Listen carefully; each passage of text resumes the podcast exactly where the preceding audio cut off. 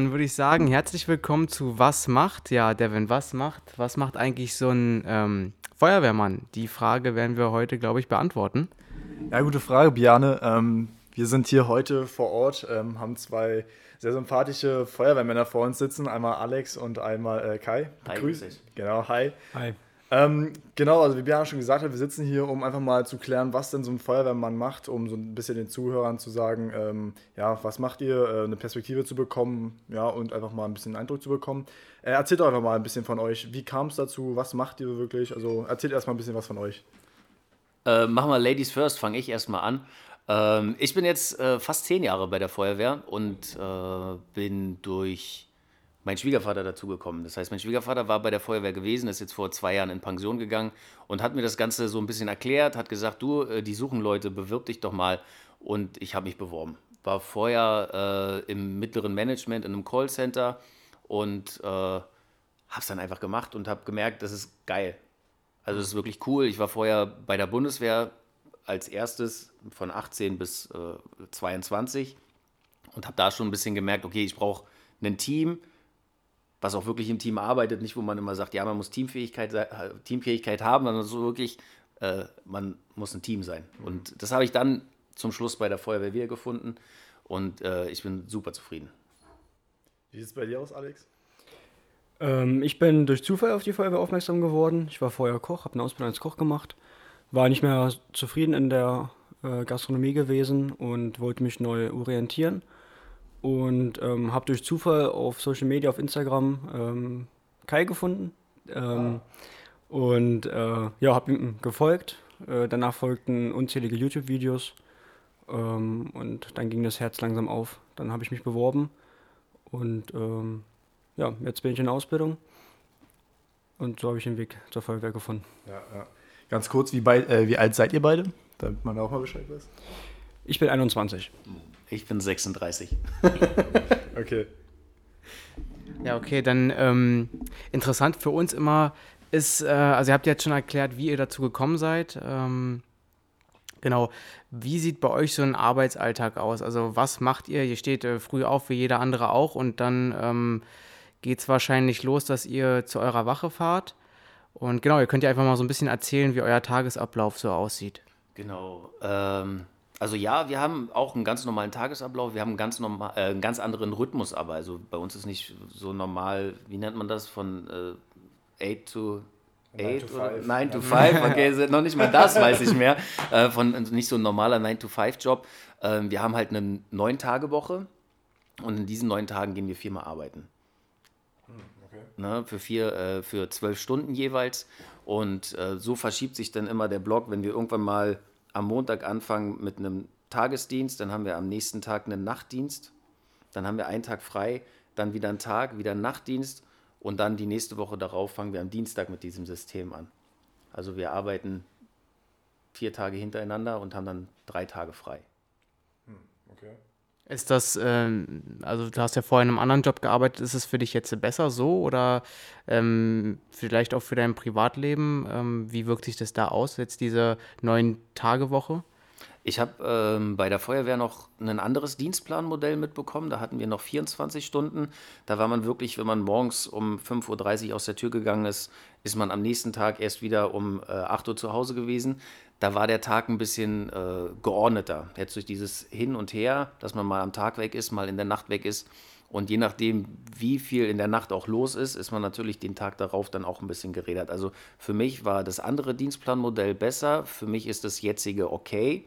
Mhm. Aber im Vergleich zu einem 9-to-5-Job ähm, ist die Feuerwehr schon sehr angenehm. Also man hat sehr viel Zeit mit der Familie und äh, das passt. Okay, wie ist es für dich, Alex? Du bist ja jetzt noch Azubi. Ähm, hast du da irgendwie andere ähm, Zeiten oder hast du auch dieses Modell der neun-Tage-Woche?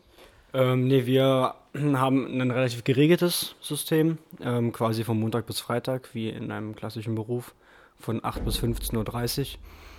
Ähm, Wochenende frei, Feiertage sind auch frei und ähm, da ist man noch nicht in diesem neun-Tage-System mit integriert. Okay. Hast du ähm, dann auch, also du hast ja gesagt, du hast dieses Fünf-Tage-Modell. Also eine ganz normale Woche von Montag bis Freitag. Wie sieht es bei dir aus? Hast du auch Berufsschule oder bist du dann wirklich die ganze Zeit nur, also normale Ausbildungsberufe oder andere Ausbildungsberufe haben ja auch Berufsschule. Da gibt es ja auch verschiedene Modelle, dass man manchmal vielleicht eine Woche da ist oder eine Woche da. Wie sieht es bei dir da aus? Ähm, bei uns ist es so, dass diese Fünf-Tage-Woche ist quasi diese Berufsschule, in dem wir Theorie- und Praxisunterricht haben. Und ähm, wir haben dann ein Praktikum und das Praktikum findet dann quasi erst auf der Wache statt, wo wir dann aber auch in diesem neuen Tagesystem quasi dann drin sind. Ähm, und wie lange läuft da die Ausbildung? Ähm, die Berliner Feuerwehr hat verschiedene Einstiegswege. In dem Einstiegsweg, äh, den ich gewählt habe, ähm, geht die Ausbildung insgesamt 18 Monate, also anderthalb Jahre. Ähm, wir sind sechs Monate in dem sogenannten Feuerwehrtechnischen, in der Feuerwehrtechnischen Grundausbildung. Danach machen wir den Rettungssanitäter, der geht auch nochmal drei Monate. Und dann gehen wir in die Praktika über und sind dann quasi auf der Wache integriert. Okay. Äh, das ist ja jetzt eine interessante Dynamik, weil wir jetzt hier einen Azubi sitzen haben und jemanden, der wirklich schon länger in dem Beruf tätig ist. Deswegen springen wir jetzt so ein bisschen hin und her. Ähm, jetzt mal eine Frage an Kai nochmal. Ähm, wie lang sieht da jetzt die Woche aus? Wie viele Stunden arbeitest du jetzt insgesamt dort? Das sind dann Ich habe eine 42 Stunden oder eine 44 Stunden Woche. Ich glaube eine 42 Stunden Woche. 42 Wochen, okay. Ja, das ist aber, ist das höher als der Durchschnitt? Ich weiß gar nicht, wo liegt der Durchschnitt bei 38 Stunden? Na, eine 40-Stunden-Woche ist so normal. Okay, ja, gut. Hm. Ne, 9 to 5, fünf Tage die Woche, das ist äh, dann so eine 40-Stunden-Woche. Ähm, man muss natürlich auch sehen, die Feuerwehr, äh, Alex hat es schon gesagt, mit den verschiedenen Einstiegswegen, die Feuerwehr ist eigentlich ähm, ein Arbeitgeber, der auf äh, Meisterebene arbeitet. Ne? Also viele haben einen Beruf mitgebracht und steigen dann in die Feuerwehr ein. Und äh, das war früher sogar Grundvoraussetzung, dass man einen handwerklichen Beruf mitgebracht hat. Und äh, jetzt gibt es halt auch die Möglichkeiten, dass man dann bei der Feuerwehr eine Grundausbildung, so will ich es mal nennen, also Grundfertigkeiten im Handwerk lernt und dann erst die Feuerwehrausbildung anfängt. Ähm, dafür ist eine 42-Stunden-Woche schon okay, das habe ich, aber Also läuft es dann, weil du jetzt gesagt hast, man braucht davor, sage ich mal, eine handwerkliche Ausbildung. Ist es dann so, dass es in dem Beruf auch spezielle Bereiche gibt, wo das dann irgendwie äh, zu tragen kommt? Oder wofür ist die äh, Vorqualifizierung, sage ich mal? Ähm, die Vorqualifizierung war halt, dass man den Leuten nicht erklären muss am Anfang, wie man einen Hammer benutzt oder was weiß ich was. Mittlerweile gehören ja auch äh, Berufe wie der Bäcker zum Beispiel zu einem handwerklichen Beruf. Ähm, dem kann man jetzt natürlich nicht sagen, okay, äh, zeig uns doch mal, wie du einen Reifen wechselst. Ne? Aber es war halt wirklich schon ein bisschen der Background, dass man gesagt hat, okay, wir hätten gern schon auf so einer Einsatzstelle, das, die hat ja auch immer eine eigene Dynamik, so eine Einsatzstelle und äh, lebt eigentlich äh, von der Improvisation, weil ja jede Einsatzstelle nicht nach Schema F abgearbeitet werden kann. Und äh, da ist es halt wirklich schon gut, wenn jemand äh, Ahnung hat äh, von Kfz-Bereich, dass er sagt, nee, lass uns das mal so machen, ansonsten bricht uns das auseinander. Oder ähm, ja, so. Also, dass jemand ein bisschen Background mitbringt. Bei anderen Hilfsorganisationen zum Beispiel, wie beim Technischen Hilfswerk, da haben die ja alle eine richtig gute Berufsausbildung. Also, es sind ja wirklich die Leute, die dann Häuser abstützen oder so ganz verrückte Sachen machen, ähm, wo selbst bei uns die Möglichkeiten dann aufhören, da kommt dann halt das Technische Hilfswerk. Um nochmal vielleicht ganz kurz auf die Ausbildung einzugehen. Du hast gerade noch erwähnt, also Alex hat es erwähnt, dass ähm, da irgendwie auch so ein Part Sanitäter ähm, drei Monate bei dir mit dabei ist. Also bist du gleichzeitig auch schon ein Sanitäter oder ist das nochmal wirklich ein extra Zweig, den man da gehen muss? Also wie kann ich das verstehen? Ähm, nee, bei der Berliner Feuerwehr muss man quasi mindestens den Rettungssanitäter machen, weil man in Berlin nicht nur klassisch auf einem Löschfahrzeug sitzt, sondern eben auch die Rettung fährt. Und ähm, deswegen ist der Rettungssanitäter quasi mit integriert in der Ausbildung. Okay. Ähm, genau. Wir hatten ja jetzt schon besprochen, wie ihr so dazu gekommen seid. Ne? Ähm, wenn wir jetzt wirklich davon ausgehen, äh, es ruft jetzt äh, bei euch jemand an, ich weiß jetzt gar nicht, ihr bekommt das wahrscheinlich irgendwie mitgeteilt über, also wenn ihr jetzt den ganzen Tag auf der Wache seid, bekommt ihr das dann mitgeteilt und wie läuft das dann ab, wenn dann wirklich ein Notruf bei euch eingeht? Also bei uns läuft alles äh, zentral in der Leitstelle ein. Das heißt, äh, wer die 112 wählt, kommt in Charlottenburg raus. Ähm, kann auch sein, dass es irgendwann mal in Brandenburg zu, zu nah an der Grenze ist, aber meistens in Charlottenburg, dann in unserer Leitstelle. Und von da aus, äh, von da aus wird dann über ein Abfragesystem ähm, eine, eine Ausrückeordnung bespielt Und wenn es dann heißt, okay, der Herr hat Probleme mit dem Herz, dann weiß das, Compu das Computerprogramm oder dieses Snap, dieses Abfrageprotokoll, weiß, okay, da brauche ich einen Rettungswagen und brauche einen Notarzt. Wenn es jetzt zum Beispiel um ein Haus geht, ähm, da sagt einer, ja, es brennt hier und dann wird halt, wird halt geguckt, okay, wie hoch ist das Haus? Fünf Stockwerke, okay, dann geht halt ein Fahrzeug, eine Drehleiter, zwei Fahrzeuge, eine Drehleiter. Das läuft da schon sehr automatisiert, auch um den Kollegen in der Leitstelle eine Rechtssicherheit zu geben, eben äh, bei dem, was die rausschicken.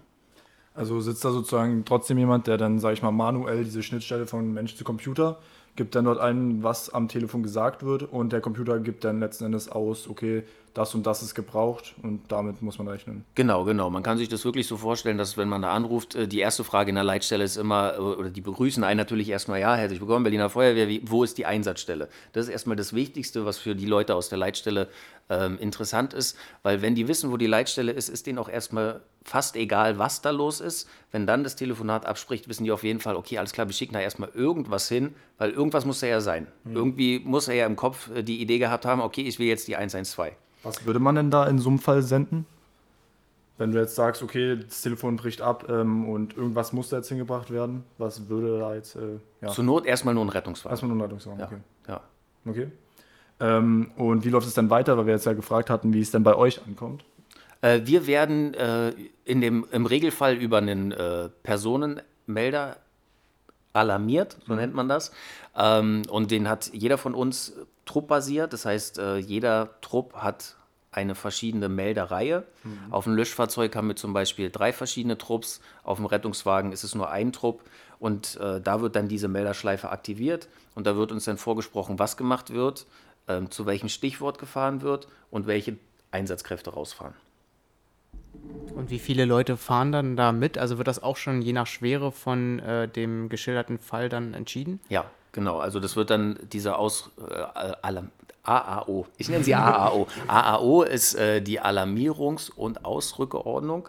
Und äh, da steht halt wirklich zu diesem Stichwort, bei solchem Gebäude müssen so und so viele Personen in so und so kurzer Zeit da sein. Hm. Und ihr seid dann da immer auf äh, schon einem Fahrzeug oder kann das auch mal sein, dass ihr ähm, jetzt äh, irgendwie bei einer Wach, also bei einer Stelle direkt seid? Also man sieht ja immer diese Feuerwehrfahrzeuge zum Beispiel rausfahren irgendwo. Seid ihr dann da oder seid ihr immer auf einem Fahrzeug? Wie läuft das ab bei euch?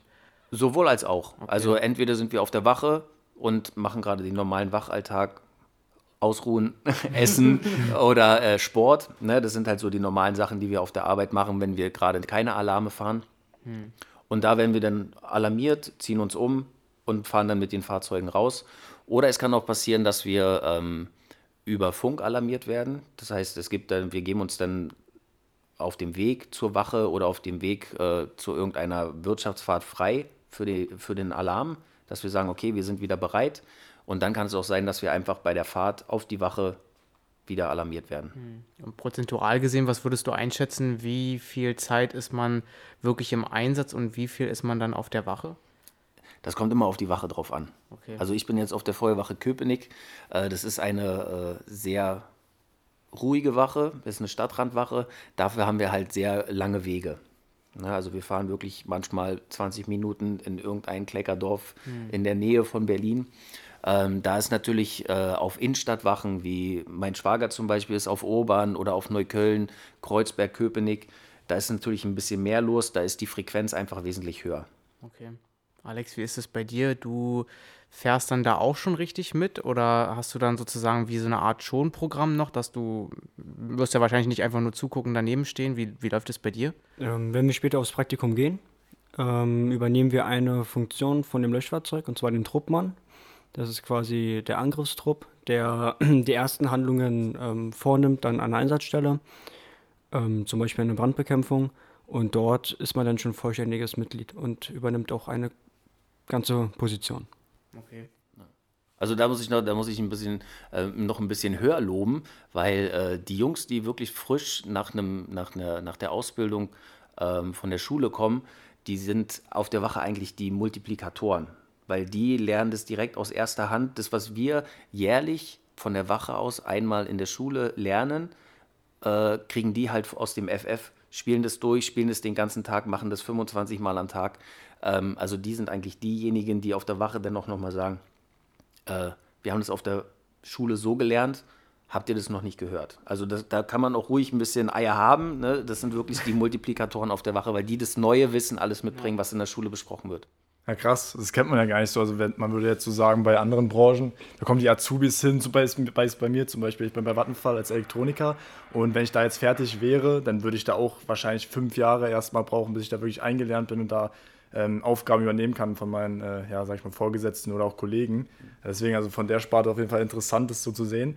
Ähm, jetzt nochmal an Alex. Wie läuft da dieser Schulalltag ab? Weil du ja gesagt hattest, ihr habt da ein bisschen theoretischen und praktischen äh, Teil. Vermutlich sind da dann einfach so Versuchsaufbauten, äh, wo ihr dann Sachen durchspielt. Oder wie sieht es da aus? Ähm, wir machen prinzipiell sehr, sehr viel pra äh, Praxis. Mhm. Also Theorie haben wir auch. Ähm, aber der überwiegende Alltag bei uns ist Praxis. Ähm, und ähm, meistens läuft das so ab, dass wir uns erst das Thema quasi dann im Klassenraum in der Theorie nähern ähm, und dann auf dem Folgetag ähm, das quasi Praxis nah durchspielen. Ähm, dann wird die Praxis nochmal gefestigt. Das kann auch über drei, vier Tage dauern. Ähm, danach kommt dann meistens eine praktische Abschlussarbeit äh, und eine theoretische. Und dann ist das Thema abgehakt und dann geht es zum nächsten. Hm. Äh, du bist ja gerade eben frisch von Arbeit gekommen. Was wäre denn heute zum Beispiel, was ihr behandelt hatte? Ähm, wir hatten heute Tatsache ähm, Rechtskunde gehabt. Ähm, Top Secret. genau. Ähm, Dienstsport. Ähm, und äh, Tatsache Corona-Teststrecke. Okay. Die ist auch mit fest integriert aktuell. Ja. Okay, ähm, wie läuft es bei dir ab? Also du hattest ja gesagt, jetzt habe ich gerade den Faden verloren. Was wollte ich denn fragen? Ähm, ach so, genau. Bei vielen Studiengängen oder bei vielen ähm, Ausbildungen ist es ja so, dass man sich so denkt, das Theoretische, was ich mitbekomme, ist wirklich gar nicht das, was ich eigentlich im Praktischen dann anwende. Ich denke mal, bei euch wird es wirklich anders sein. Das, was ihr theoretisch lernt, ist auch gut anzuwenden und bringt euch auch weiter? Oder sagst du auch, da gibt es so Sachen, die wir lernen, die sind eigentlich, naja, theoretisch unnötig für meinen Beruf? Ähm, nee, also die Theorie ist äh, prinzipiell schon sehr, sehr wichtig. Klar, ähm, wie nun jede einzelne Schraube genau heißt, muss jeder für sich selber wissen, ob das ähm, im Endeffekt wichtig ist. Was bei uns immer die Ausbilder ähm, sagen, sie bilden uns nicht für die Prüfungen aus, sondern sie bilden uns für den Alltag aus. Ähm, man kann noch so ein guter ähm, Berufsschulschüler sein. Ähm, Im Endeffekt muss man im Einsatz und auf der Wache funktionieren. Und ähm, dementsprechend ist natürlich die Praxis auch viel, viel wichtiger. Ähm, es bringt nichts zu wissen, wie jedes Bauteil im Hydranten heißt, wenn ich im Endeffekt keine Wasserversorgung herstellen kann. Hm. Du hattest jetzt gerade schon äh, das Thema Prüfung angesprochen. Weißt du schon etwa, was da später abgefragt wird bei dir? Ja, also ich habe auch schon die ersten Prüfungen jetzt durch. Ähm, ich bin jetzt aktuell noch in der ähm, FGA, also in der Feuerwehrtechnischen Grundausbildung. Für zwei Monate geht die jetzt noch. Also ich bin jetzt seit vier Monaten dabei. Und ähm, jedes ähm, Teilthema, sage ich mal, wird bei uns quasi dann immer mit einer entsprechenden Prüfung abgeschlossen. Ähm, und die laufen eigentlich alle nach demselben Schema ab. Okay, mal eine ganz andere Frage. Ähm, für den Beruf als Feuerwehrmann, was denkt ihr, ist da jetzt wirklich wichtig? Was bräuchte, also was braucht man? Also zum einen wahrscheinlich die physische Komponente, dass man auf jeden Fall fit sein muss und zum einen, was glaube ich immer so ein bisschen vergessen wird, ist auch die psychische Komponente, dass man wahrscheinlich ähm, ja da seelisch auch gefestigt sein muss, um diesen Beruf auszuführen. Genau, könnt ihr euch aussuchen, wer darauf antworten möchte. Oder beide sogar, ja. Ja, also von der ähm, einsatztechnischen Sicht kann ich davon noch nicht viel sagen. Was auf jeden Fall auch äh, man in der Ausbildung merkt, ist ganz, ganz groß das Teamplay. Also das Team ist ganz, ganz wichtig. Alleine kann man irgendwas bewegen, aber das Ziel kann man nur gemeinsam schaffen. Ähm, was ja auch so ein bisschen den Hintergrund hat, dass ähm, jeder irgendwie was anderes gelernt hat. Jeder hat eine andere Sicht darauf.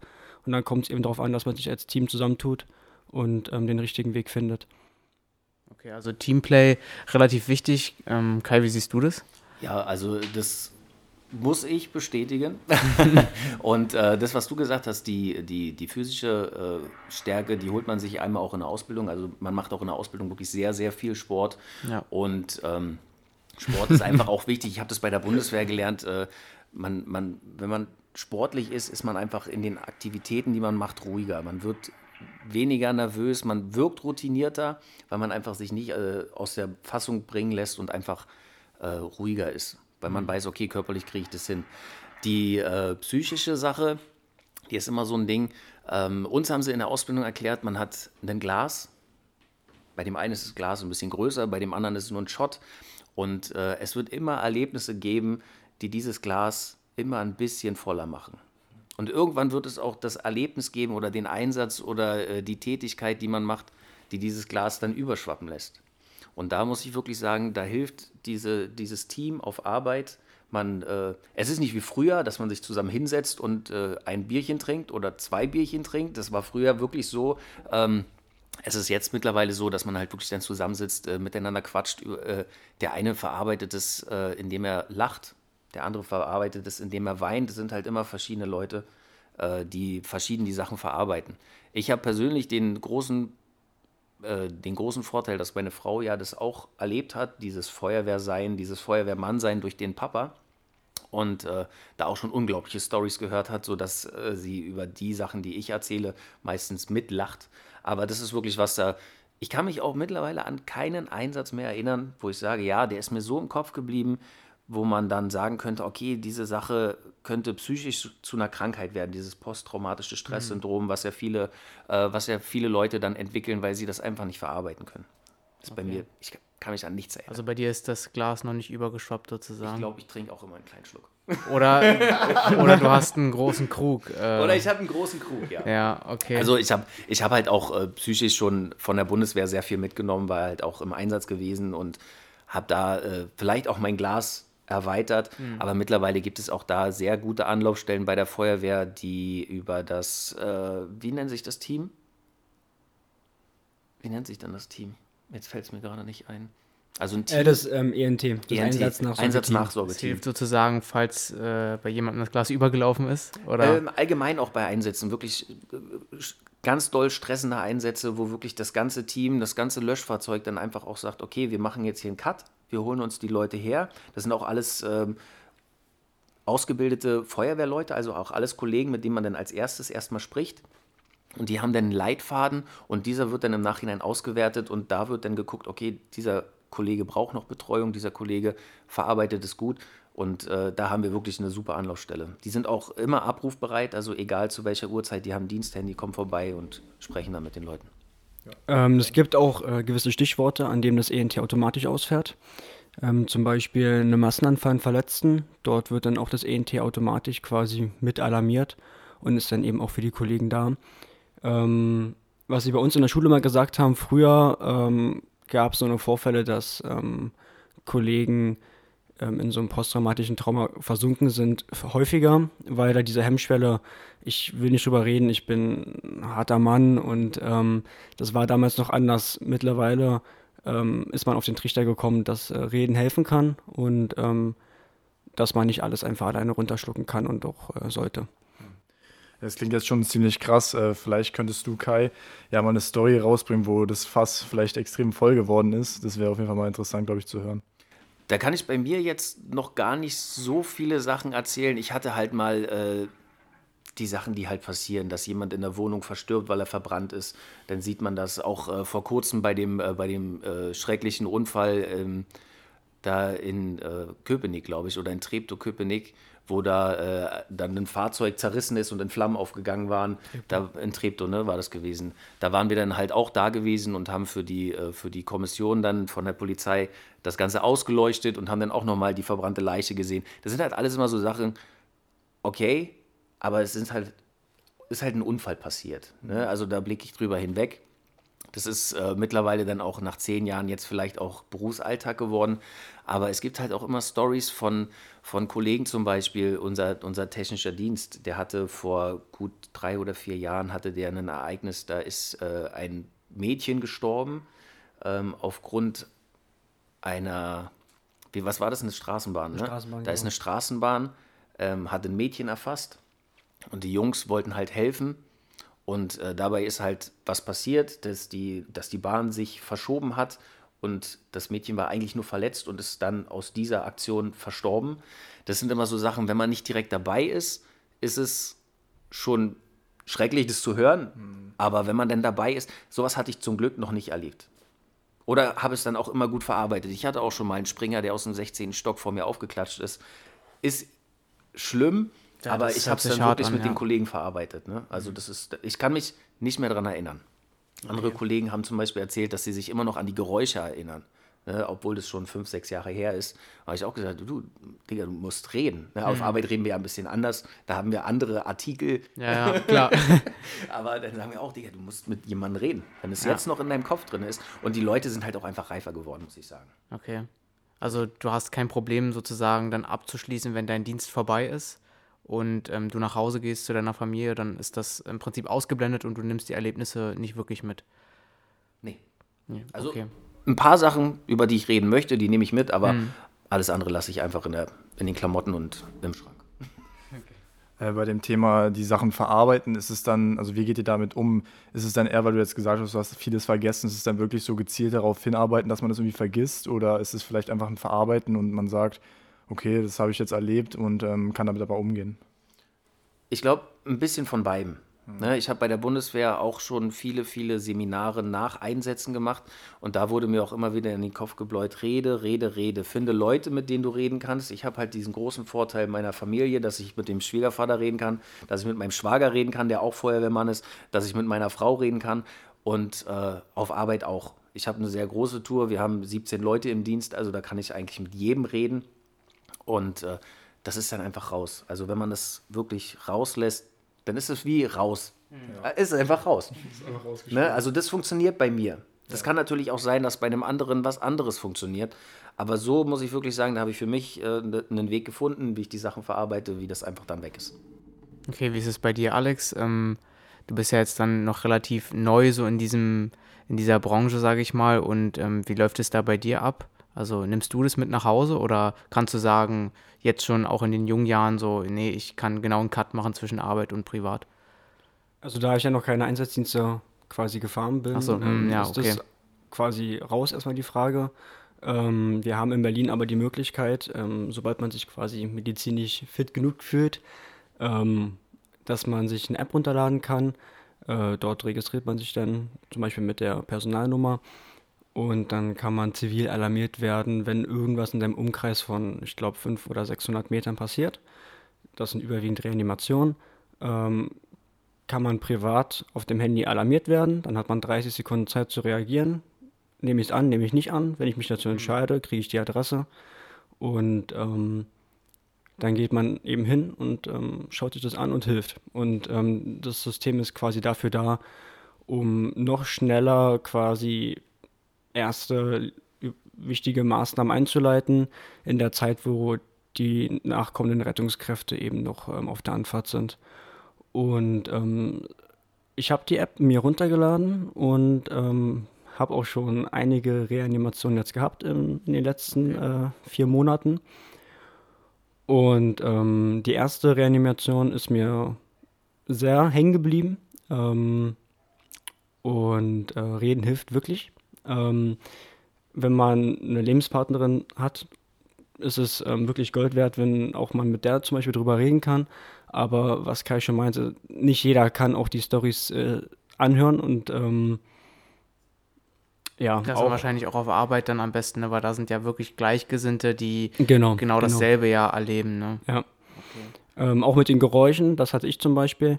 Ähm, bei meiner, es war meine erste Reanimation, das war auch dann auch gleichzeitig meine erste Leiche, die ich ähm, gesehen habe. Mhm. Und ähm, das ist äh, bis heute noch, dass ich ähm, dieses Geräusch von dem Rippenbrechen quasi, vom Reanimieren, dieses mhm. Knacken, ja. das habe ich bis heute noch im Kopf. Und äh, ja, das ist ähm, okay. noch ein Erlebnis, was mir nicht nahe geht, aber ähm, man hat es man hat's, man irgendwo abgespeichert. Bleibt. Genau. Okay. Genau, wenn wir jetzt noch mal kurz auf deine Ausbildung eingehen, du hattest gerade schon angesprochen, ähm, dass du heute das, ähm, mit Rechtswesen was zu tun hattest. Oder? Ja. ja? Ähm, was sind da noch so für Themen? Was bekommt man gelehrt in der Schule, beziehungsweise bei euch in der Berufsschule? Ähm, eigentlich nur äh, feuerwehrrelevante Themen. Also das ist halt dieser andere Einstiegsweg, wo man halt wirklich noch dieses Handwerk lernt, wo man einen Tisch sägt und sowas. Das ist nicht diese Beruf, äh, dieser Berufsanstieg, den ich gewählt habe. Ähm, wir befassen uns eigentlich ausschließlich aktuell halt mit feuerwehrtechnischen Grundthemen, was von Artenschutz ähm, losgeht bis zur Fahrzeugkunde, Absturzsicherung, Kettensägenschein, ähm, hydraulische Rettungsgeräte, Schere, Spreizer, Rettungszylinder, wie ich einen Pkw nach einem Verkehrsunfall und ähm, genau. Also da wird einmal quasi das ganze Feuerwehrmann sein von A bis Z einmal durchgespielt. Muss eigentlich jeder bei euch einen Führerschein haben? Oder wie läuft das? Wer fährt? Gibt es einen Fahrer, der immer Ähm. festbestimmt ist? Äh, wir, wir machen alle, also einen, wie- einen C-Führerschein, ne? das ist der normale. Ne? Genau, C, A- nee, nee, C- also C ist LKW. B ist, glaube ich, der aber- B, normale. B ist der B- normale? Ja, B ist der normale, B genau. sollte man mitbringen. Muss man. Ja. Ne, muss man mitbringen Muss man, sogar bei, ja. bei dem 112 äh, Klassik, den du genommen hast, ne? bei dem 112 äh, Direkt ist man selber für da verantwortlich, könnte muss man den auch noch in dieser Vorbereitungszeit von 18 Monaten machen, ne, Ah, die man okay. da hat. Genau. Ähm, und äh, den LKW-Führerschein, den haben wir bekommen. Also du musst ihn machen, aber du hast ihn bezahlt Ja, bekommen. den haben wir, genau, Den genau. habt ihr da- einfach so mal zugesteckt bekommen. Genau, den haben wir so bekommen. Nein, den haben wir, den haben wir dann gemacht, auch äh, in, der, in der Zeit. Und äh, das, was Alex sagt, das ist wirklich, äh, wirklich auch so, wenn man mit einem mit einem Beruf reinkommt, dann macht man wirklich, man, äh, man darf ja auch nicht vergessen, wir sind ja auch alles Beamte. Das heißt, wir haben ja wirklich, eigentlich ist unser Beruf ja komplett durchgeregelt. Das heißt, wir haben unglaublich viele äh, Feuerwehrdienstvorschriften, die global sind oder die in Deutschland und in Europa gelten. Die müssen wir halt einhalten und die werden dann halt gelehrt und dann eben auf die Taktiken, auf die Techniken, die wir haben. Das ist dann nochmal was anderes. Also es gibt wirklich dieses Gesetzliche, was wir haben müssen, Beamtenrecht und Feuerwehrdienstvorschriften, denn das Taktische und das Praktische, so würde ich das, so würde ich das am besten einteilen. Ja. Okay. Aber also habt ihr jetzt jemanden, der immer fährt oder wie, wie macht ihr euch das aus? Ähm, es sind meistens die jüngeren Leute. Ne, die Okay. Fahrzeuge, äh, es gab ja auch die, seit, seit fünf Jahren würde ich sagen, gibt es von den Fahrzeugen her einen großen Umschwung. Und eine Zeit lang ist es wirklich so passiert, dass dann die Feuerwehr äh, neue Fahrzeuge angeschafft hat. Die kamen dann auf die Wache. Also ich rede jetzt von den großen Löschfahrzeugen. Von, die Rettungswagen sind fast alle gleich. Blaulicht klein, passen zwei Leute rein. Und äh, bei den großen Fahrzeugen, da hat sich die Technik in den letzten fünf Jahren so doll entwickelt, dass von den älteren echt Leute gesagt haben, ich verstehe es nicht. Ne, die hätten halt wirklich noch mal irgendwie in die Schule gehen müssen oder dann eben von den Multiplikatoren, die frisch von der Schule kommen, das Ganze erklären lassen. Aber da war dann auch irgendwann nicht mehr die Zeit so auf der Wache, weil wirklich das, die Frequenz dann so hoch gewesen ist von den Alarmzahlen. Und meistens sind es die jüngeren Leute. Also die mitteljüngeren Leute. Weil die ganz jungen Leute, die sind hinten meistens dann auf dem Trupp mit einem Erfahrenen, der älter ist. Und äh, den Zugführer, den lassen wir mal außen vor. Und dann eben einen Mitteljunger. Ne, weil man, man, man sagt natürlich immer so, okay, A-Trupp ist natürlich das Coolste, aber ähm, wenn man noch nicht mal dahin kommt, wo man hin möchte und dann auch äh, da oben ist und kein Wasser hat, dann ist natürlich der Maschinist doch eher wichtiger als der andere Trupp. Also der Maschinist ist wirklich sehr wichtig in, auf diesem Fahrzeug. Der Maschinist ist der Fahrer. Genau, der Maschin genau das ist der Fahrer, ja. Ähm, also jetzt nochmal zu dem Thema, was mich jetzt persönlich interessiert, wahrscheinlich auch die Zuhörer. Äh, welche Charaktere laufen so bei euch jetzt im Dienst rum, sage ich mal? Also was für Charaktere würdet ihr, also wie würdet ihr euch selbst beschreiben? Weil die Themen, die wir jetzt gerade besprochen haben, die klangen schon ziemlich krass. Es muss ja irgendwie ähm, ja, ein Mensch sein, der auch so eine Sachen verarbeiten kann und auch schon im Vorhinein sagt, okay, damit bin ich okay, dass ich das später erleben werde. Ähm, was für Charaktere laufen da so rum? Jetzt vielleicht Alex, was ist bei dir in der Ausbildung? Was gibt es da so für Leute? Seid ihr alle ein bisschen ähnlich oder gibt es da doch deutliche Unterschiede? Ähm, ja, also es gibt Unterschiede. Ähm, es gibt Tatsache auch Leute, die sagen, sie wollen noch nicht so wirklich konfrontiert werden mit Themen, die vielleicht später auf einen zukommen. Ähm, dann gibt es die, die sagen, ähm, zeig her, ich will alles sehen, ähm, die gucken sich jede Verletzung dreimal an und ähm, dann gibt es auch wiederum die Leute, die sagen, okay, ich kann mir das anschauen, aber nur, wenn ich muss.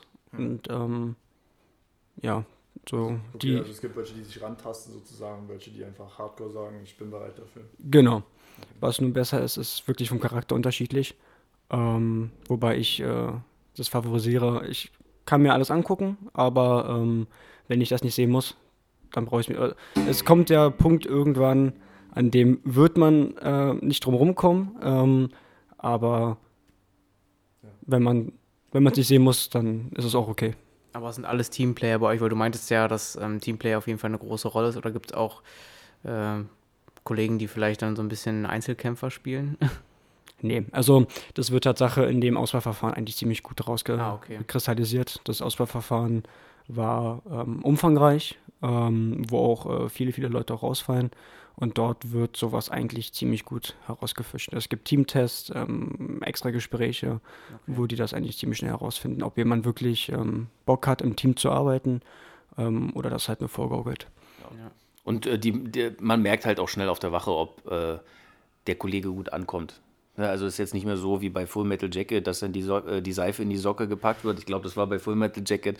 Aber ähm, die werden da auch schnell geerdet. Ne? Man kommt da halt wirklich, es kommen ja auch nicht immer alle auf die Wache, ne? aber wenn dann einer auf die Wache kommt, da wird dann erstmal aus einer Jungtruppe, äh, wo er vielleicht der Überflieger gewesen ist, rausgerissen, kommt dann auf eine Wache, wo äh, der eine vielleicht schon gar keine Lust mehr hat auf Feuerwehr, weil er das schon seit 45 Jahren macht und äh, der andere ist noch total motiviert, der andere will eigentlich was ganz anderes machen, will in den gehobenen Dienst nur noch im Büro sitzen.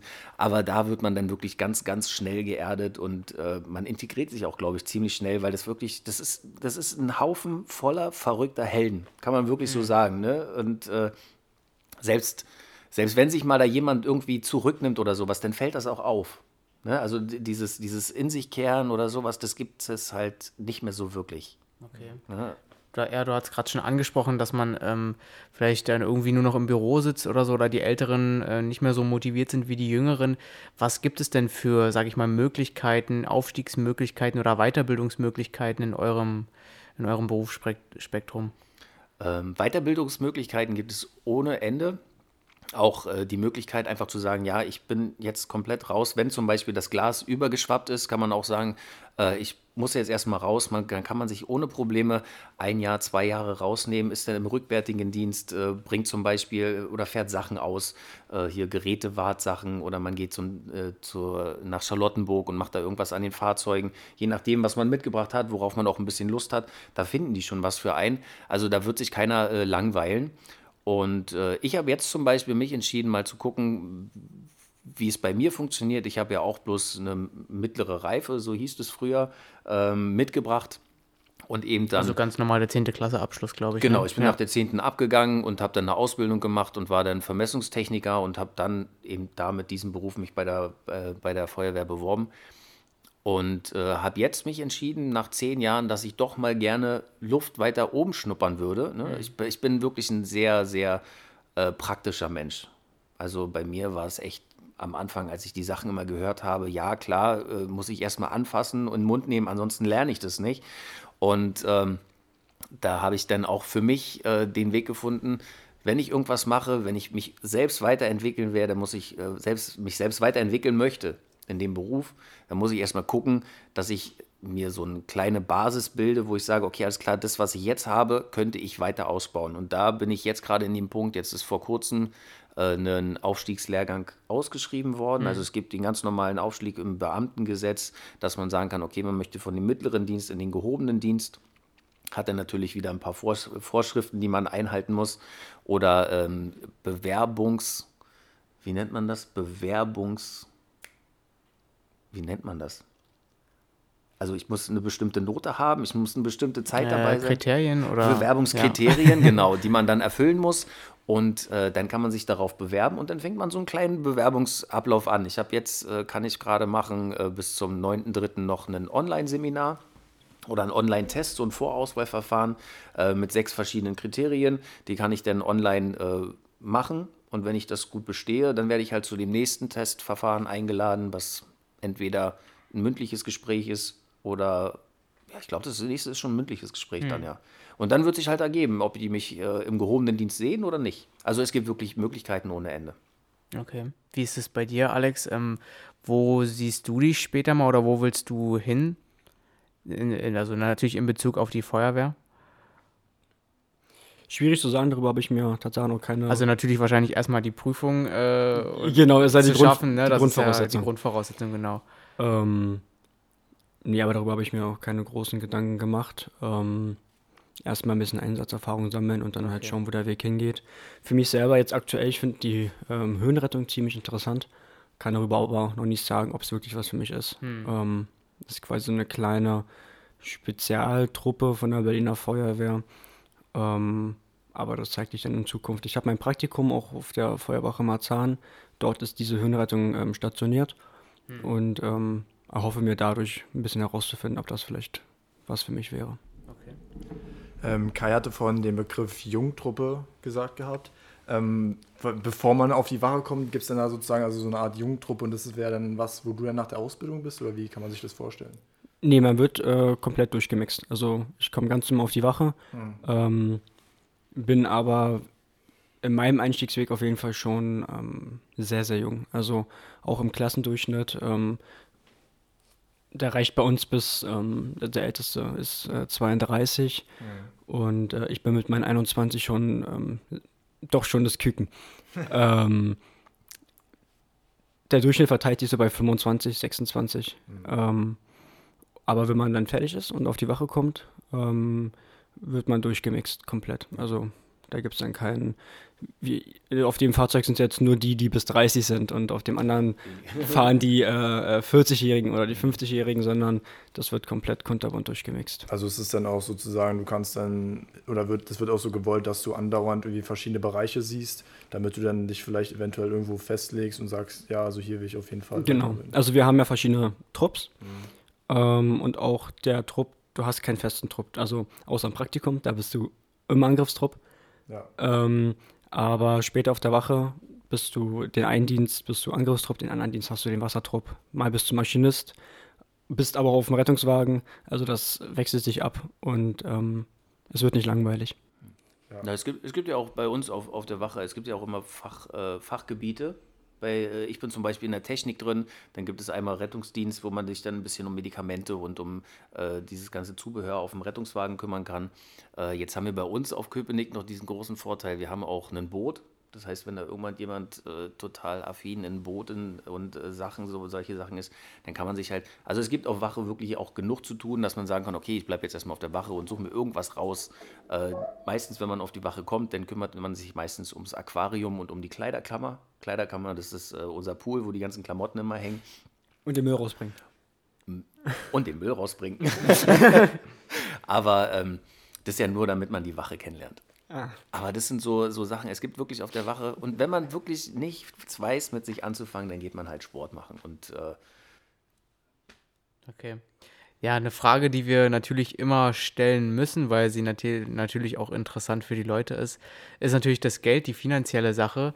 Ähm, natürlich in zweierlei Hinsicht interessant für äh, dich, Alex, als Azubi oder jetzt für jemanden, der das schon eine Weile macht, äh, für Kai. darf ich gar nicht sagen, was ich verdiene. Genau. Also, wenn du, wenn du das nicht sagen darfst, dann kannst du ja vielleicht trotzdem so, einen- so einen groben Richtwert vielleicht angehen. Es, angeben. es ist ja zum Glück kein Geheimnis. genau, man kann es ja so oder so auch im Internet Genau, einsehen. Ne? genau. Also ähm, je nachdem, ich habe äh, recht hoch angefangen. Mir wurden die gesamten Jahre bei der Bundeswehr angerechnet. Ich bin, glaube ich, mit Erfahrungsstufe 5 schon eingestiegen. Das ist dann was, was sich dann immer noch staffelt. Aber ähm, ich hatte zum Beispiel in meiner Ausbildung, hatte ich, äh, gab es noch ein Grundgehalt von 840 Euro. Verheiratete Leute haben... Ähm, ich war verheiratet und hatte zwei Kinder. Das heißt, ich bin dann irgendwie auf 1040 Euro Ausbildungsgehalt gekommen. Und äh, das ist schon recht gering. Jetzt sag du mal schnell, was, äh, was ich guck mal, was ich so habe. Ja, also wir haben, ähm, es ist nur eine Circa-Zeit, ich habe jetzt nicht auf den Euro und auf den Cent das Ja, jetzt genau klar. im Kopf. Ähm, aber egal welchen Einstiegsweg du wählst, hast du 1200 und ich sag mal 50 Euro Grundgehalt brutto.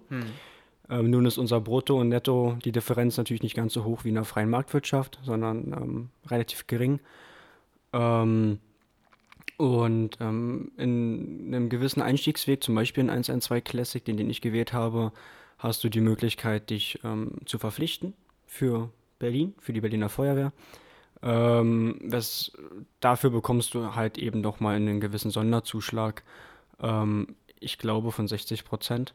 Ähm, ich habe mich verpflichtet und äh, komme auf ungefähr in der Ausbildung auf 1800 Euro netto. 1950 Euro brutto ungefähr. Okay. Das ist jetzt im Verhältnis zu dem Beruf, den ich vorher gemacht habe, verdiene ich eigentlich in der Ausbildung, wenn ich es so nehme, Fast wahrscheinlich besser so wie, ja, oder als- besser sogar. Ne? als Also, ausgelernt Krass. in der Gastro, ja. ja. Okay. Wir warten noch auf die extra noch- Live-Update, auf die Live-Updates von Kai. Ich nehme ich, ich nehm, jetzt mal wirklich ein Ver Verdienstbeispiel. Also ich habe ich hab natürlich ähm, ein bisschen mehr. Ich bin verheiratet, habe drei Kinder Ja. äh, und halt schon unglaublich viel Berufserfahrung mitgebracht. Ähm, aber von einem Brutto, was ja nicht gleich Brutto ist, äh, kann ich euch ja noch ein bisschen erzählen, was da noch alles abkommen würde. Äh, in meinem Dienstgrad, äh, Besoldungsgruppe A8, äh, Stufe 3 mit einem Kind und verheiratet sind brutto 3000 Euro ungefähr. Ist okay. Jetzt muss man natürlich äh, dazu noch die äh, Krankenversicherung abziehen. Und äh, was haben wir denn noch für Abzüge? Krankenversicherung. Rentenversicherung. Die Rentenversicherung haben wir nicht, die wird uns schon abgezogen. Wir, sind ja, äh, wir haben ja Pensionsansprüche, weil wir Beamte sind. Und ähm, das müssen wir nicht mehr. Man kann natürlich privat auch was vorsorgen. Ja, klar. Aber ähm, die Krankenversicherung, ich glaube, die Krankenversicherung, Steuern, das ist alles das, was bei uns so abkommt. Okay. Ähm, Alex, du hattest gerade die Verpflichtung nochmal angesprochen gehabt. Was genau heißt es dann? Das heißt, du kannst dann nur in Berlin arbeiten, oder wie? Genau, und du bist dann quasi die fünf Jahre gebunden, ähm, in Berlin zu bleiben. Bedeutet, wenn die Ausbildung fertig ist, dann hast du eine gewisse Grundqualifikation. Ähm, ähm, B2 nennt sich die. Und ähm, dann könntest du rein theoretisch auch zur Feuerwehr in Potsdam gehen oder in Baden-Württemberg oder hoch nach Rostock. Ähm, aber da sagt sich der Berlin, hey, du hast dich verpflichtet. Wir haben dir auch in der Ausbildung bereits schon mehr gezahlt. Ähm, dafür bleibst du dann aber auch fünf Jahre hier in Berlin und ähm, bist halt bei uns bei der Feuerwehr tätig. Das ist, glaube ich, auch so ein bisschen was, was sich äh, für Berlin ganz gut entwickelt hat, dass sie dann wirklich die Leute für fünf Jahre binden. Hamburg macht es schon ein bisschen länger. Und ähm, Berlin ist einfach aufgrund der Größe der Feuerwehr, haben, die ein, haben wir ein unglaubliches Potenzial an Leute, die wir ausbilden müssen und können. Und äh, dadurch sind unsere, ich will jetzt nicht sagen Einstellungsvoraussetzungen geringer, aber wir haben halt, äh, wir haben halt mehr Bedarf. Ne? Und wenn die dann natürlich sich bei uns ausbilden lassen und dann nach Hamburg oder nach Bremen oder nach München gehen, wo sie mehr Geld verdienen, ähm, dann fehlen uns die halt. Ne? Und da haben wir die, glaube ich, so ein bisschen, die Behörde so ein bisschen den Deckel drauf gemacht und hat gesagt, nee, wenn ihr euch bei uns ausbilden lasst, kriegt ihr einen kleinen Bonbon, kriegt ein bisschen Geld mehr am Anfang, aber dann müsst ihr auch für fünf Jahre mindestens hier bleiben. Okay. Eigentlich auch schlecht, oder? Äh, ja, so, so wie man es sieht halt, ne?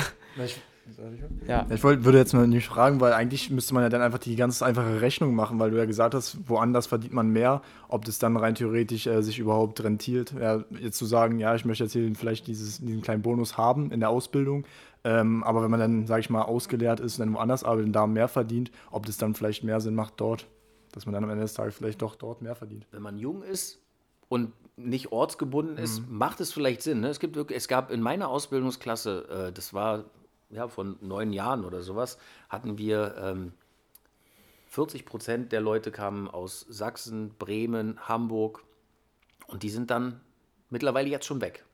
Ne? Also die haben sich wirklich ausbilden lassen, waren dann ein bisschen auf der Wache, haben sich in der Zeit dann mit der Qualifikation, die sie in Berlin erwor erwor erwor erworben haben, ähm, dann woanders beworben und dann sind die da angenommen worden und sind einfach gegangen. Ja, okay, ich vermute mal, bei Alex wird auch so der Faktor einfach ein, mit einspielen, dass du einfach in Berlin bleiben möchtest, vermute ich mal. Ja. Ja. ähm, es gibt auch Leute, die äh, verpflichten sich und wissen aber dennoch schon, dass sie nach der Ausbildung quasi nicht mehr in Berlin bleiben. Und ähm, gibt es auch. Also es geht, ja. Das geht, man äh, muss eben nur diese Sonderzahlung zurückzahlen. Ah, okay. Es gibt Tatsache aber auch äh, Feuerwehren in äh, Deutschland, die sagen, hey, wenn du zu uns kommst, wir kaufen dich quasi frei und bezahlen die Summe. ja. Also es ist schon, äh, mal, ne, da, Das ist kann ein man erst mal, richtig Konkurrenzkampf quasi. da kann man mal gucken, wo vor der Feuerwehrmann schon angesehen ist. Das, ist ja so ein bisschen wie Bundesliga. wie im ne? Fußball, ja, wollte grad genau, ein sagen, bisschen wie das bei ist der Bundesliga. Richtige Transferablösen, die gezahlt werden. Ja, also der, der Krass. Beruf ist halt nicht nur äh, wirklich äh, interessant und attraktiv, er ist halt wirklich, wirklich äh, im Wangel, äh, Mangel, Mangel, ja. Mangel, Mangel. Ware. Mangelware. Ja. Ist zu wenig. Ja, Ja, okay. Ähm, was mich jetzt, ja, er- erzähl ruhig noch. Wegen zu wenig. Ähm, ich weiß nicht, vielleicht kann das Kai bestätigen. Zumindest der Ausbilder meinte zu uns, ähm, dass es vor ein paar Jahren noch so war, dass wir doppelt so viele Feuerwehrbeamte in Berlin waren und die Hälfte der Einsätze gefahren sind. Jetzt fahren wir doppelt so viele Einsätze und haben aber nur noch die Hälfte an, an Personal. Ja, das Und, ist genau ähm, falsch rum die Rechnung. Äh, er hat sich entwickelt falsch rum Genau. sozusagen. Ja, okay. Das war halt äh, arm, aber sexy. Das ist leider das, was in Berlin so ein bisschen eingeritten ist. Und man, ähm, das ist halt die, wie nennt man das, die Evolution auch. Also es gab äh, äh, einstellungsreiche Jahre, wo wirklich viele Leute waren. Und wenn ich jetzt überlege, in den nächsten fünf Jahren, weiß ich jetzt schon bei uns auf der Wache, gehen mindestens, ich glaube, zehn Leute in Pension. Okay. Ne? Und diese fünf Menge, ja. diese fünf Leute, das ist ja nicht nur bei uns dann auf der Wache so, das ist ja auf allen anderen 35 oder 34 Wachen wahrscheinlich auch so, dass dann ein bestimmter Teil in Pension geht. Und äh, die Ausbildungsoffensive, die die Feuerwehr jetzt macht, dass sie wirklich super viele Leute ausbildet, würde dann das Ganze vielleicht noch drücken, aber es wurde halt locker über zehn Jahre lang alles vergessen. Es hat halt funktioniert, ne? Ja. Was mich jetzt noch interessiert, ähm, bevor wir dann so langsam schon zum Ende kommen, weil wir haben jetzt schon ja, fast eine Stunde. Ähm, wie ist so das Feedback, was ihr erhaltet? Also du, äh, Kai, hattest ja schon angesprochen, dass deine ganze Familie generell schon so ein bisschen äh, feuerwehraffin ist, sage ich mal. Ähm, wie sieht es da aus? Du hast gesagt, du kannst auf jeden Fall mit Leuten reden. Und vor allem bei dir, Alex, wie sieht es so aus in deinem Freundeskreis? Ähm, was bekommst du da für Feedback? Wie, sind, wie reagieren die Leute auf dich, wenn du sagst, okay, du bist wirklich Feuerwehrmann? Also der Freundeskreis hat sich auf jeden Fall einmal komplett erstmal gewandelt. Okay, Man krass. hat äh, viele, viele neue Freunde ähm, kennengelernt, weil das auch so ein kleines ähm, Mindset ist. Wenn man bei der Feuerwehr ist, dann ähm, gibt es auch privat sehr, sehr oft das Thema Feuerwehr. Und ähm, dementsprechend bilden sich auch äh, ganz, ganz neue und auch andere Freundschaften mit einem ganz anderen Bindungsgrad. Ähm, jetzt habe ich den Faden verloren. Vielleicht. Ich habe ihn, ich hab ihn nicht. Nein. Ich habe ich hab ihn nicht. Schau mal nochmal, findest du den irgendwo? Nee, liegt ja nirgendwo rum. Überleg mal noch dann nimm mal deinen Faden. mal. Also ich muss wirklich sagen, bei den Leuten, wo man sagt, man ist Feuerwehrmann, das kommt natürlich immer ein bisschen cooler an, als äh, dass man sagt, ja, ich bin Polizist. Obwohl es äh, in meinen Augen genauso der gleiche Beruf, äh, geile Beruf ist wie äh, auch der Feuerwehrmann, bloß dass halt immer nur 50 Prozent der Leute sich freuen, wenn ein Polizist kommt und 100 Prozent der Leute, wenn ein Feuerwehrmann kommt. Ne? Es, bei der Polizei ist immer einer ist der Doofe, einer ist der Gute. Ja. Und äh, bei uns sind es halt, wenn wir kommen, sind immer für 100 Prozent das cool. Ähm, die, das Ansehen in der Gesellschaft ist sensationell. Also äh, du kannst es, glaube ich, bestätigen. Ich fahre mittlerweile nicht mehr ähm, mit, mit Uniform nach Hause, weil ich halt einen kurzen Weg habe und meistens mit dem Fahrrad fahre. Aber Alex hat halt die Möglichkeit, mit Uniform zu fahren und dann kann er auch von hier nach Schulzendorf kostenlos mit den öffentlichen Verkehrsmitteln fahren. Und ähm, es ist schon eher so, dass man angelächelt wird und nicht doof angeguckt wird. Oder dass tatsächlich auch wirklich jemand zu dir kommt und äh, sich bedankt für, dein, für deinen Einsatz. Ja, Ist krass, jetzt- hast ist du auch schon erlebt, ja? Ja, ist auch schon vorgekommen. Okay. Ähm, andersrum, wenn man halt mit Uniform fährt, dann ähm, muss man, oder man darf dann auch nicht weggucken. Ne? Also es ist jetzt auch, also bei mir ist immer so, ich fahre äh, tagesformabhängig mit Uniform. Ich habe selber noch ein BVG-Ticket jetzt mir geholt, ähm, weil ich habe auch einen sehr, sehr langen Weg. Ich fahre über, also knapp eineinhalb Stunden hin und eineinhalb Stunden zurück. Ähm, und äh, es ist jetzt schon ein paar Mal vorgekommen, dass auch unterwegs wirklich was ähm, passiert ist. Und ähm, da muss man halt dann auch eingreifen, weil die Leute erwarten auch was von einem. Die sehen dann Feuerwehr und ähm, Ja, generell gilt ja dieses, diese Verpflichtung zur ersten Hilfe eigentlich, gilt ja wahrscheinlich für jeden. Und wenn du natürlich dann in Uniform bist, na dann Genau. wahrscheinlich sowieso, ne? Also, also da ist auch eine gewisse Erwartungs, äh, äh, eine Erwartungshaltung da, Ja. dass man dann auch ähm, Ahnung hilft. hat von dem, was man tut, ne? Genau. Also einerseits ähm, gibt es die Erwartungshaltung, okay, da ist jetzt jemand, der hat vielleicht über einen Durst getrunken und ähm, schläft jetzt in der S-Bahn. Auch da muss man irgendwie schauen, wie man da reagiert. Ähm, andersrum gibt es dann aber auch Erwartungshaltung, ähm, kleines Kind wirft das Handy vom Kinderwagen von der Mutter runter und alle Blicke sind auf dich gerichtet und du sollst jetzt das Handy aufheben. Ähm, also die Erwartungshaltung ist auch sehr, sehr unterschiedlich von dem, was man da machen soll. Oder Also kann man sagen, du bist unterwegs und du hast nie wirklich so die Möglichkeit, mal abzuschalten. Also genau. genau die Möglichkeit jetzt, ich sehe jetzt zum Beispiel keinen Feuerwehrmann, der irgendwie in der Bahn steht und irgendwie auf sein Handy guckt, so wie es die meisten machen, wenn sie Feierabend haben. Das ist wahrscheinlich nicht der Fall. Ne? Nee, auf jeden Fall nicht. Oder auch für morgens, ähm, wenn man mal Bahn fährt und ich merke zum Beispiel, ich bin aufgestanden und oh Gott, ich bin halt aber echt müde, ähm, dann fahre ich nicht mit Uniform, weil ähm, ich einfach auf dann vielleicht unterwegs einfach mal kurz die Augen zu mache, vor allem weil ich so lange fahre.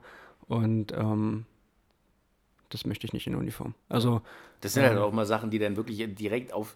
Da, da wird dann nicht derjenige, der gerade mal einen schlechten Das ist Tag die ganze hat, falsche Behörde. Beine. Das wird dann immer die Feuerwehr. Da war ein junger Feuerwehrmann in Uniform und der ist nicht für mich aufgestanden. Die Feuerwehr ist doof. Ne? Das sind halt das Ja, genau. verallgemeinert, obwohl das halt wirklich, das ist halt auch nur ein Mensch in dieser Uniform, aber man, man achtet natürlich ein bisschen drauf. Ne? Die, man nimmt die Umwelt auch ganz anders wahr. Das fängt so bei Kleinigkeiten an. Ähm, ich würde lügen, wenn ich sage, ich bin vorher nicht mal über eine rote Ampel gelaufen. Ne, man hat links, rechts geguckt. Es ist 22.30 Uhr äh, oder was auch immer und da ist kein Verkehr da. Gut, zwei Meter seitlich gegangen und dann halt über die Straße. Würde man auch nicht mehr, also mache ich nicht mehr in Uniform. Ne? Dann bleibt man wirklich konsequent stehen und ähm, man nimmt Das die ist ja auch Umwelt sozusagen eine. Vorbildfunktion. Ne? Wenn du in deiner Uniform Genau. bist, repräsentierst du ja auch deinen Arbeitgeber, in dem Moment die Berliner Feuerwehr und ähm, musst dich natürlich auch an die Regeln halten. Ne? Genau. Okay. Dann ähm, vielleicht noch abschließend äh, eine Frage, die wir gerne den Leuten stellen. Was benötigt man oder was denkt ihr, sind so ein, zwei, drei Punkte, die ihr so den Leuten, die jetzt vielleicht zuhören und sagen, okay, mich interessiert das Thema, was würdet ihr den Leuten mitgeben, wenn man jetzt wirklich so äh, den Plan hat, vielleicht so wie ihr beide Feuerwehrmann wirklich zu werden? Was muss man mitbringen oder was gibt ihr für Tipps mit?